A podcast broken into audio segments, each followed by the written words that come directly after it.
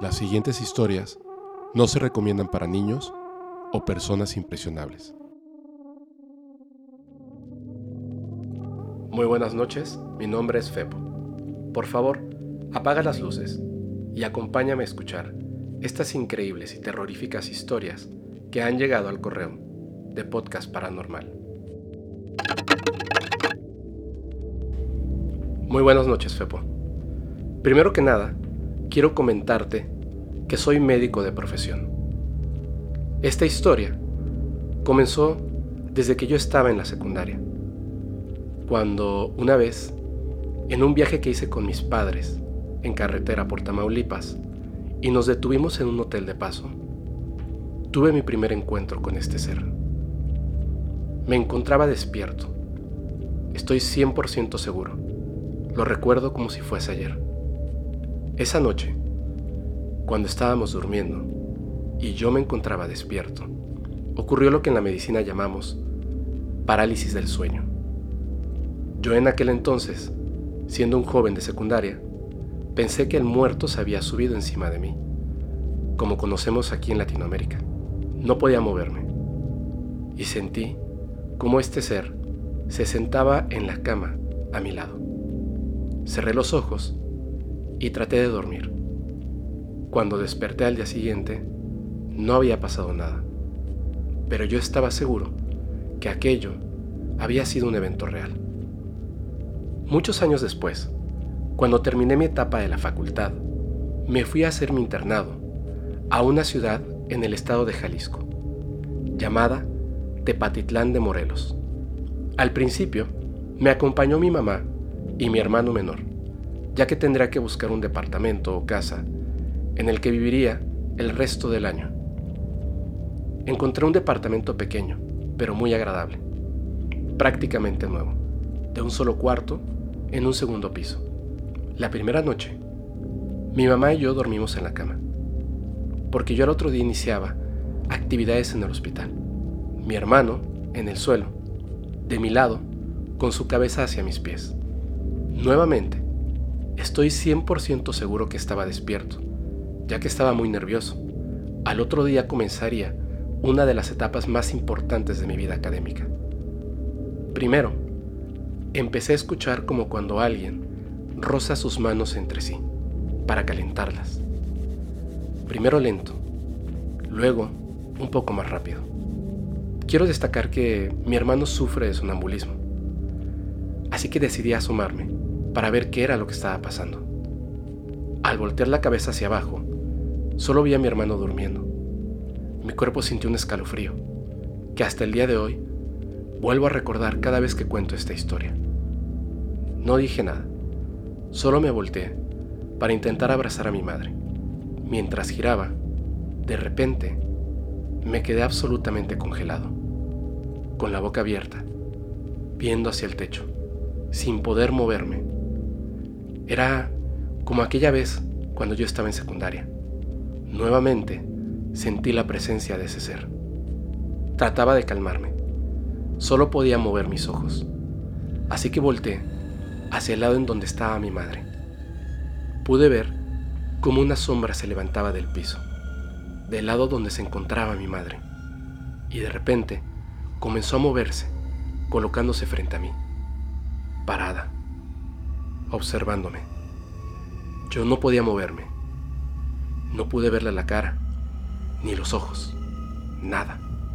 Solo era una sombra negra, con figura humanoide.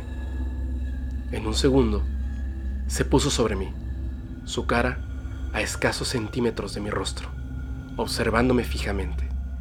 Yo escuchaba cómo este ser jadeaba, y con cada jadeo sentía cómo se llevaba parte de mi respiración como si me robara algo.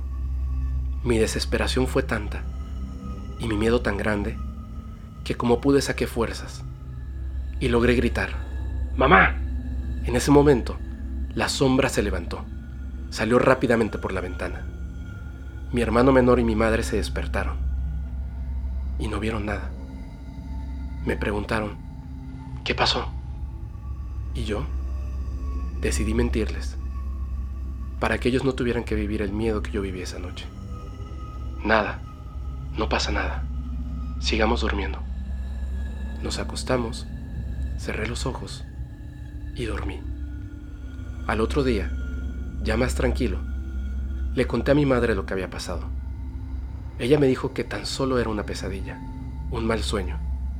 Me llevó con un padre a que me rezara y ella regó agua bendita por todo el departamento.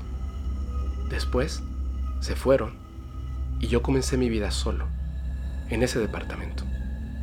Una noche, en una guardia, un maestro que se encontraba en el mismo hospital, pero en el área pediátrica, vio una sombra sobre un bebé, haciendo exactamente lo mismo, jadeando sobre este.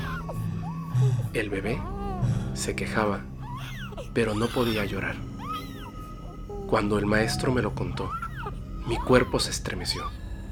Te juro, yo no le había contado a nadie lo que a mí me había sucedido. Mientras llegaba del hospital, pude ver que los vecinos del departamento abajo del mío tenían la puerta abierta. Mi curiosidad fue grande y me asomé.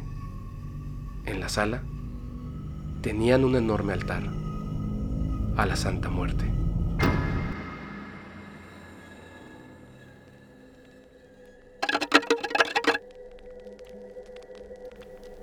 La siguiente es una historia que nos manda la seguidora Onyx Torres desde Costa Rica. Saludos, Fepo. Esto ocurrió cuando tenía 9 o 10 años de edad. Actualmente tengo 23. No recuerdo exactamente la razón, pero una semana mi mamá y yo nos quedamos solas en casa. Mi papá y mi hermana salieron de la ciudad. En esa semana yo decidí irme a dormir todas las noches al cuarto de mi mamá, ya que no quería dormir sola. La primera noche estábamos viendo televisión en la cama. Cuando empezaba a quedarme dormida, se escuchó un ruido muy fuerte en el techo de la casa. Me desperté de inmediato. Asustada, abracé a mi mamá y ella me dijo, Tranquila, debe ser un coco. Y esto fue algo que me pareció muy lógico, ya que al lado de la casa había una palmera de cocos. Me tranquilicé. Estuvimos mirando un rato más la televisión y me quedé dormida. Llevaba tres días durmiendo con mi mamá. Y en esos tres días, exactamente a la medianoche, el sonido se repetía. Pero, a la tercera noche, algo cambió. Primero, escuchamos como algo caía en el techo. Y después, se escuchaban unos ruidos distintos, repetitivos, muy fuertes, como si alguien estuviera golpeando el techo con sus puños, una y otra vez. A la mañana siguiente, mi mamá fue con mi bisabuela y le comentó lo que estaba ocurriendo en casa. Mi bisabuela respondió muy segura. Es una bruja. Hoy en la noche, cuando caiga en el techo, usted va a salir con una media llena de sal. La va a tirar al techo por donde escuche el ruido y va a tener que insultarla. Y al día siguiente ya verá cómo la persona o las personas que le están molestando van a ir a pedirle sal. Esa misma noche, recuerdo que las dos estábamos muy nerviosas, con la media lista y con la expectativa de qué es lo que pasaría, como si fuera una cita a la que había que llegar muy puntual justo a la medianoche, cayó esa cosa sobre el techo y comenzó a golpear muy fuerte, como si estuviera molesta, como si supiera qué es lo que iba a pasar. Mi mamá se llenó de valor y salió. Comenzó a insultarla. Jamás había escuchado a mi madre decir cosas así. Yo la observaba desde la ventana. Ella lanzó la media con sal al techo e inmediatamente el sonido se detuvo. Entró corriendo, nos abrazamos y nos acostamos a dormir. Al día siguiente, a las seis de la mañana, nos tocaron a la puerta. Nos despertamos de inmediato. Mi mamá caminó hacia la entrada y detrás de ella caminaba yo. La tomaba de la blusa, como tratando de protegerme. Mi madre abrió lentamente la puerta. Afuera estaba parada la vecina de enfrente. Nos miraba con un rostro triste, molesto. Y le dijo a mi mamá, Lore, ¿usted sería tan amable de regalarme un poco de sal? Es para unos huevitos que estoy preparando. Mi mamá respondió nerviosa. Sí, claro. Dame un momento, por favor. Se alejó de la puerta hacia la cocina y regresó con un poco de sal en un plato. Se lo extendió y la vecina lo tomó entre sus manos. Observó la sal. Inmediatamente, su rostro cambió. Sonreía y le dijo a mi mamá, muchas gracias y discúlpeme, no la vuelvo a molestar. Nunca. Se dio la vuelta y se marchó.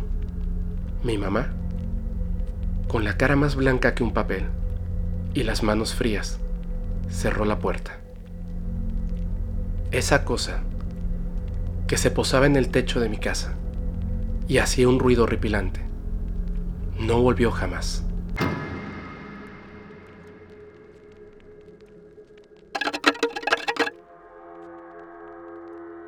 Hola Fepo, saludos desde Puebla. Mi nombre es Lisbeth Romero y esta es una historia que me contó mi abuelo. Hace muchos años, en una ranchería cerca de Veracruz, vivía mi abuelo. En ese lugar había un hombre que era muy pobre. Este hombre fue a una cueva muy conocida de Veracruz, ya que la gente afirma que en su interior vive el mismísimo diablo. Una noche, entró cuidadosamente. No podía ver nada. De repente, al fondo, notó una tenue luz roja. Se acercó y descubrió al fondo de la cueva a un hombre muy alto, vestido totalmente de negro, con un sombrero. Este hombre parecía que lo estaba esperando. Se volteó hacia él y lo miró. El hombre, un poco asustado, le preguntó, ¿Quién eres tú? El ser, vestido de negro, lo observó fijamente y preguntó, ¿Quién soy yo? Tú dime, ¿qué es lo que quieres de mí? El hombre, armado de valor, respondió, Quiero dinero, mucho dinero. La persona vestida de negro sonrió y dijo, ¿Y qué tienes para ofrecerme? El hombre sin dudarlo respondió, mi alma. Este ser, vestido de negro, con sombrero, le dio una tarea. Deberás recoger huesos de los potreros y me los traerás. Por cada hueso te daré una cabeza de ganado. El hombre llevaba cada noche huesos que recogía a la cueva. Y tal vez te sorprenda, pero de repente, y en muy poco tiempo, el hombre se hizo el más rico de la zona. Cuando se emborrachaba, este hombre contaba del pacto que había hecho con el diablo. Nadie le creía, por supuesto. Se burlaban de él, se reían en su cara. Un día corrió una noticia en el pueblo, de una manera muy extraña. El hombre, el hombre rico, había muerto. Mi abuelo, así como la mayoría de las personas del pueblo, acudieron al funeral. Y a la medianoche sopló un viento muy fuerte, que apagó todas las velas del lugar. En aquel entonces No había luz eléctrica en ese pueblo, así que la gente intentó encender lámparas de baterías, pero éstas no funcionaban. Así que poco a poco fueron encendiendo nuevamente las velas. ¿Y cuál fue su sorpresa? Que al encender las velas, descubrieron que el cuerpo del hombre había desaparecido. Mi abuelo, al ver esto, se fue inmediatamente del lugar. Voy a contarte algo más. La casa que dejó este hombre al fallecer sigue ahí. Nadie la ha comprado. Nadie la ha reclamado. La gente del pueblo no se acerca a esta casa. Se dice que cuando pones un pie en este lugar, una pesadez horrible inunda tu cuerpo, te causa vómito y mareo. Y si no te apartas, sientes como algo trata de atacarte.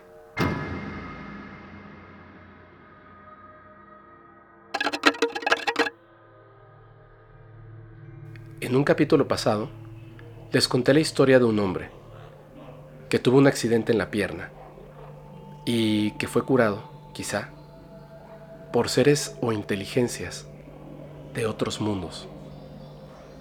¿Cuál sería mi sorpresa al encontrar historias similares en el correo del podcast paranormal? Por favor, presten mucha atención. Estas historias ocurrieron en Colombia. Hola, mi nombre es Osneider Villalba. Mi mamá, desde muy pequeña, tiene una verruga en la pierna izquierda. Esta verruga nunca la afectó. Fue una niña normal. Jugaba, hizo deporte y jamás tuvo alguna afectación debido a esta verruga. Pero hace aproximadamente tres años, un pollo le picó la verruga a ella le dolió muchísimo. La verruga comenzó a sangrar y se le inflamó. Le causaba tanto dolor que no podía mover la pierna. Conforme el tiempo pasó, el dolor comenzó a extenderse a lo largo de la pierna. Era tan intenso que mi madre dejó de caminar. Los médicos le decían que era muy peligroso retirarla o quemarla, ya que por el lugar en el que se encontraba que en esa zona de la pierna pasan muchas venas, sería una cirugía casi imposible. Además, sería muy peligrosa. Para poder autorizar la operación, tendrían que demorarse mucho.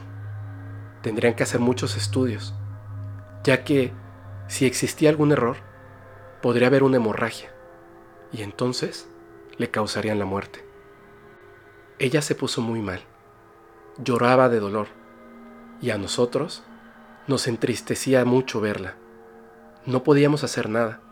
Somos tres hermanos y estábamos totalmente impotentes ante la situación.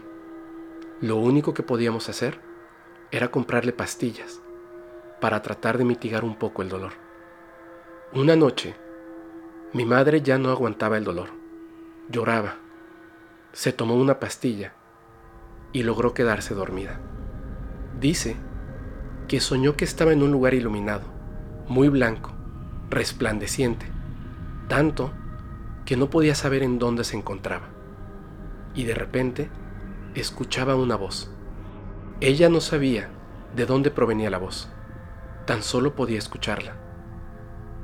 La voz le repetía, no tengas miedo, todo va a estar bien. De repente, sintió que alguien le estaba tocando la pierna, en la zona donde tenía la verruga, y su pierna se le durmió de inmediato. Después, sintió un tirón, como si alguien hubiera jalado la verruga y le hubiera arrancado, pero no sintió mucho dolor. Se despertó y estaba asustada. Tomó su celular e iluminó su pierna. Cuando la tocó, se dio cuenta de que estaba totalmente fría. Se revisó rápidamente. La verruga había desaparecido. Se paró y fue al baño. Encendió la luz. Se revisó cuidadosamente. En efecto, La verruga había desaparecido. Pensó que a lo mejor, mientras dormía, la verruga se había atorado con la sábana, y al jalar la pierna se la había arrancado. Regresó a la habitación y despertó a mi papá. Juntos revisaron la cama y encontraron la verruga. Esta se encontraba totalmente limpia, como un corte realizado con láser, sin sangre, perfecto. Cuando amaneció, fueron a la iglesia, porque mi madre dice y cree que esto fue un acto de Dios. El tiempo pasó y le hablaron a mi madre para hacerle la cirugía. Cuando el doctor la revisó, no podía creerlo. La pierna estaba perfecta, como si nunca hubiese tenido una verruga ahí, y le preguntó, ¿En dónde te operaron? ¿Quién hizo un proceso tan limpio? Mi mamá le contó lo que había sucedido. El doctor se quedó en silencio, pensando, y de repente miró a mi mamá y le dijo, Señora, creo que estamos ante un milagro. Para la siguiente historia, omitiré el nombre de la persona. Solo diré que también ocurrió en Colombia. Todo ocurrió en el año 2020. Para ser precisos, en el mes de junio.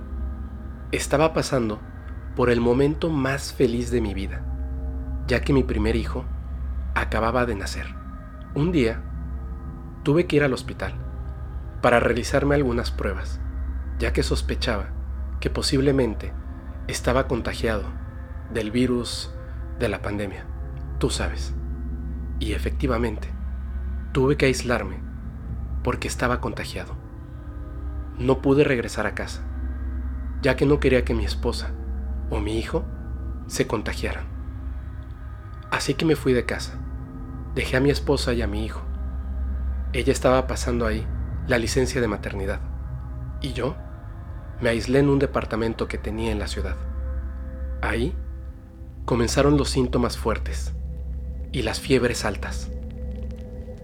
Al cuarto día de tener la enfermedad, sabía que iba a morir. Por tal razón, tomé el teléfono y le hablé a mi esposa. Fue lo más doloroso de mi vida. Tuve que despedirme de ella y de mi hijo. Le pedí perdón por cualquier cosa mala que hubiese hecho en vida. Después de colgar, tuve una experiencia de la que hablan muchas personas que están cercanas a la muerte. Vi pasar toda mi vida, pero no era como una película, eran como diapositivas. Vi aquellos momentos felices y tristes también. Vi mi infancia, mi juventud, el nacimiento de mi hijo, todo ante mis ojos. Y entonces estaba seguro que esa noche iba a morir. Me preparé, me acosté y me sumergí rápidamente en un sueño profundo. Entre sueños desperté, pero no pude levantarme. Había perdido el control de mi cuerpo. Pero pude ver de reojo a un pequeño ser en mi habitación.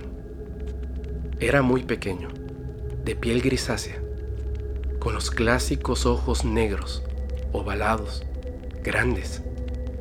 No me diría más de metro y medio. Estaba entrando a mi habitación, pero me di cuenta de que no estaba solo. Habían más seres iguales a este en toda mi habitación. Un miedo terrible me invadió. Yo quería gritar, pero era imposible. Ellos tenían el control de mi cuerpo. Yo estaba acostado de lado, en una posición en la que podía ver la puerta de mi habitación. Los seres comenzaron a moverse y se colocaron justo atrás de mí, en mi espalda. Sentí cómo me giraron, hasta quedar boca abajo.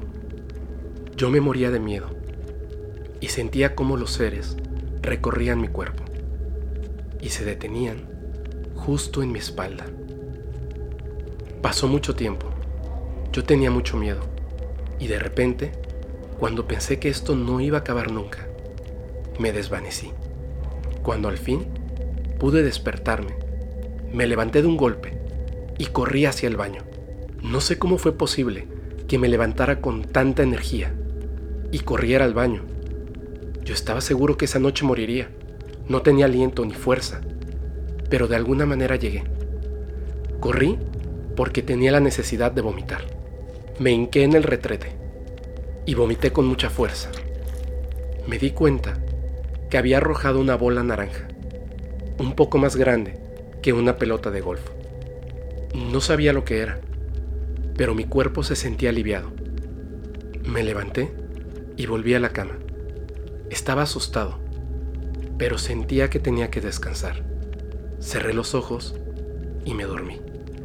Al día siguiente estaba mucho mejor y con el transcurso de los días mejoraba rápidamente. No puedo asegurar que mejoré por lo que pasó esa noche, pero, sinceramente, no encuentro otra explicación.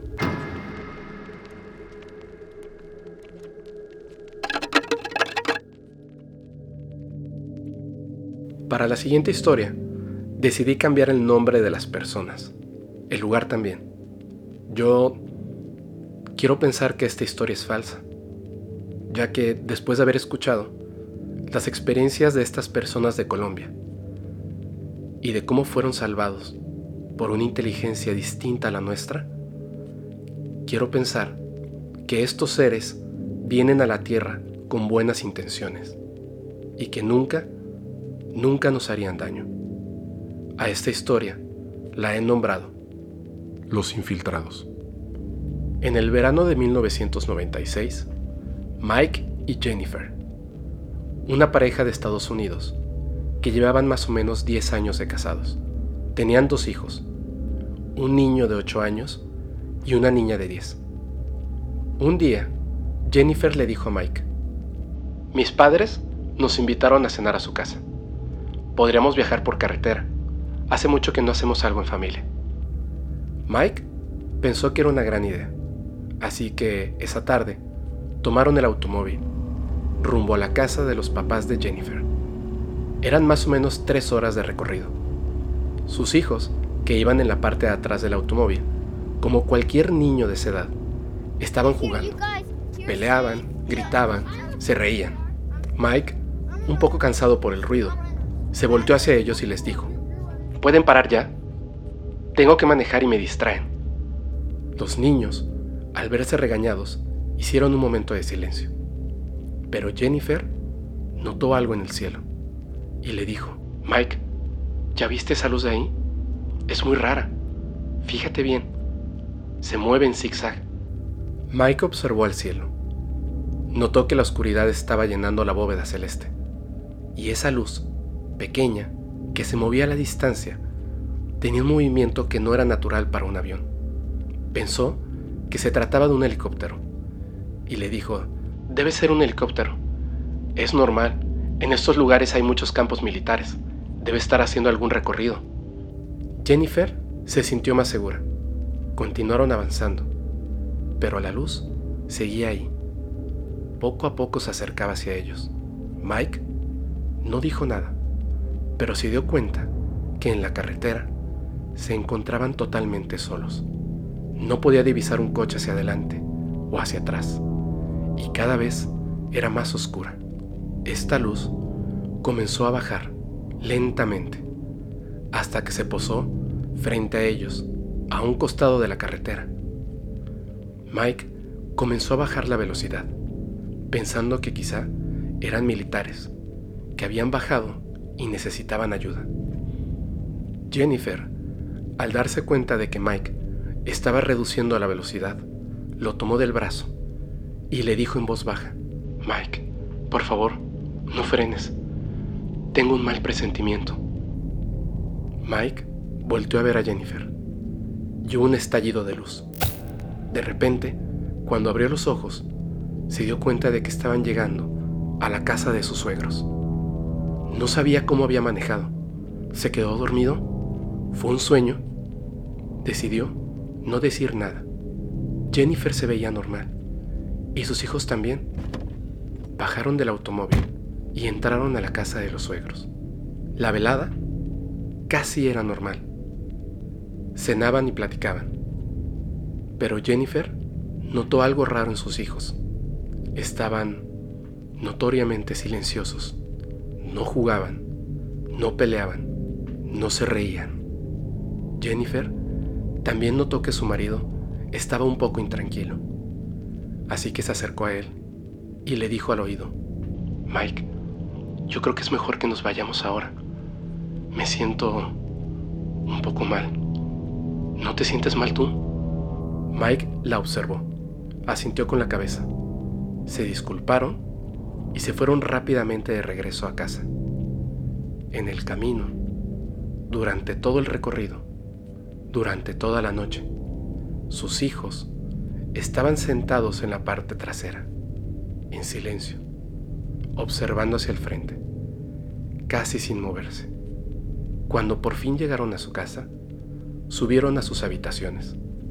Los niños se fueron rápidamente a dormir. Mike y Jennifer, en la habitación, comenzaron a platicar. Mike le contó lo que recordaba y Jennifer recordaba un poco más. Le dijo que conforme se acercaron a la luz, descubrieron que no se trataba de un helicóptero. No, era algo diferente. Una nave ovalada, metálica, que producía una enorme cantidad de luz. Conforme se acercaron, se dieron cuenta que eso que estaba ahí no era humano. Y de repente hubo un chasquido de luz y ya no recordaba nada, hasta que estaban llegando a la casa de sus padres. Intranquilos, se acostaron a dormir. Toda la noche tuvieron pesadillas.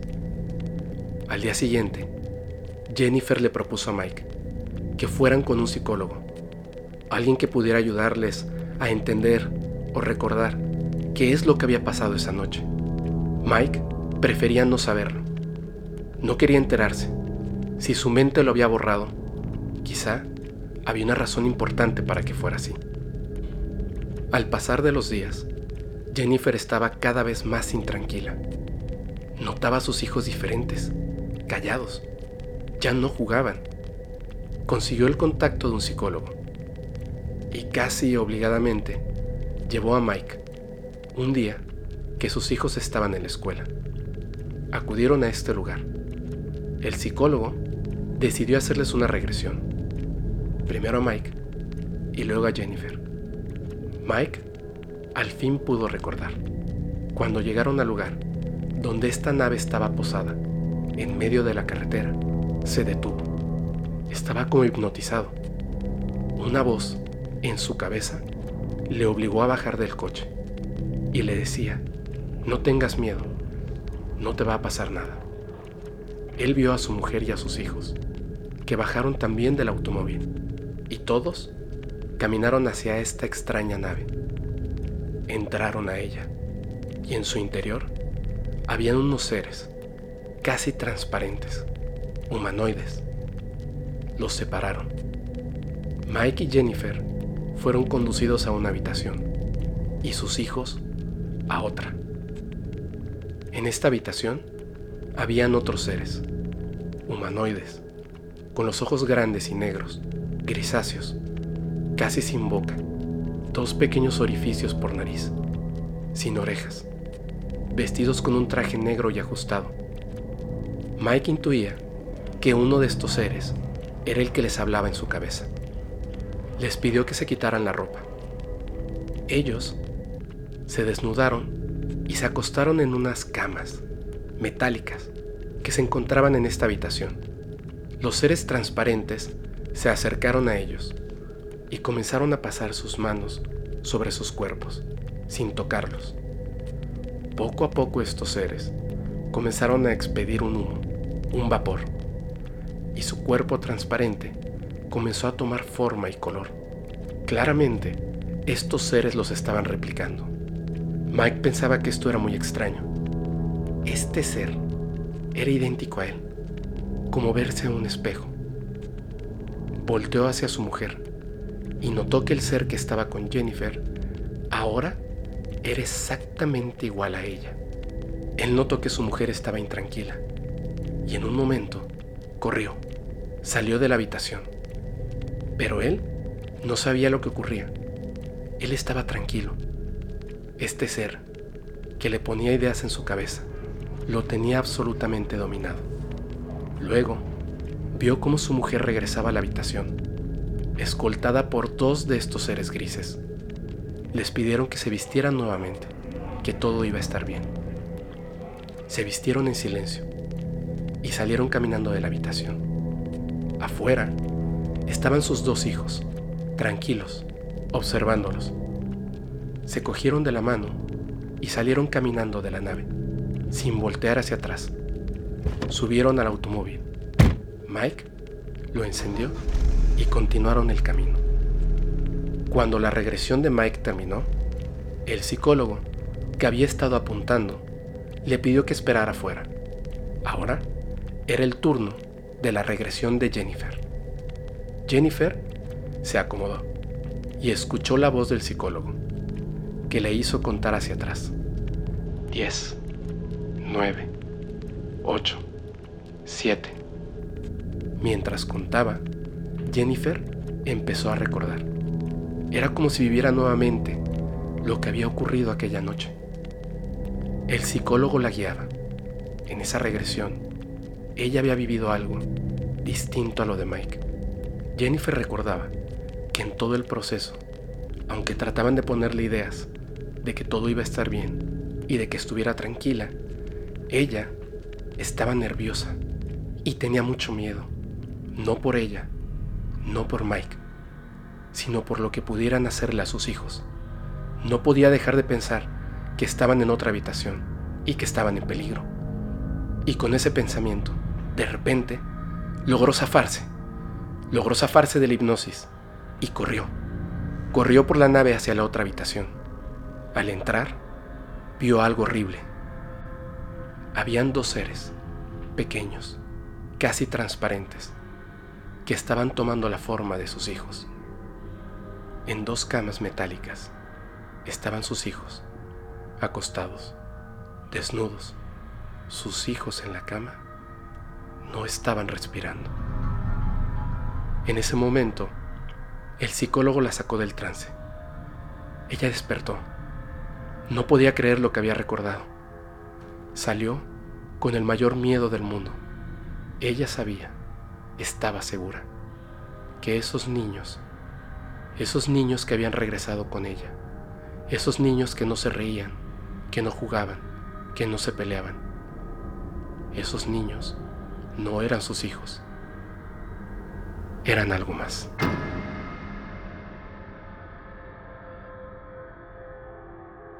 Los fenómenos paranormales se presentan de distintas maneras. Algunas veces son interesantes y otras terroríficas. Yo soy tu amigo Fepo y te deseo que nunca tengas que vivir una historia como esta.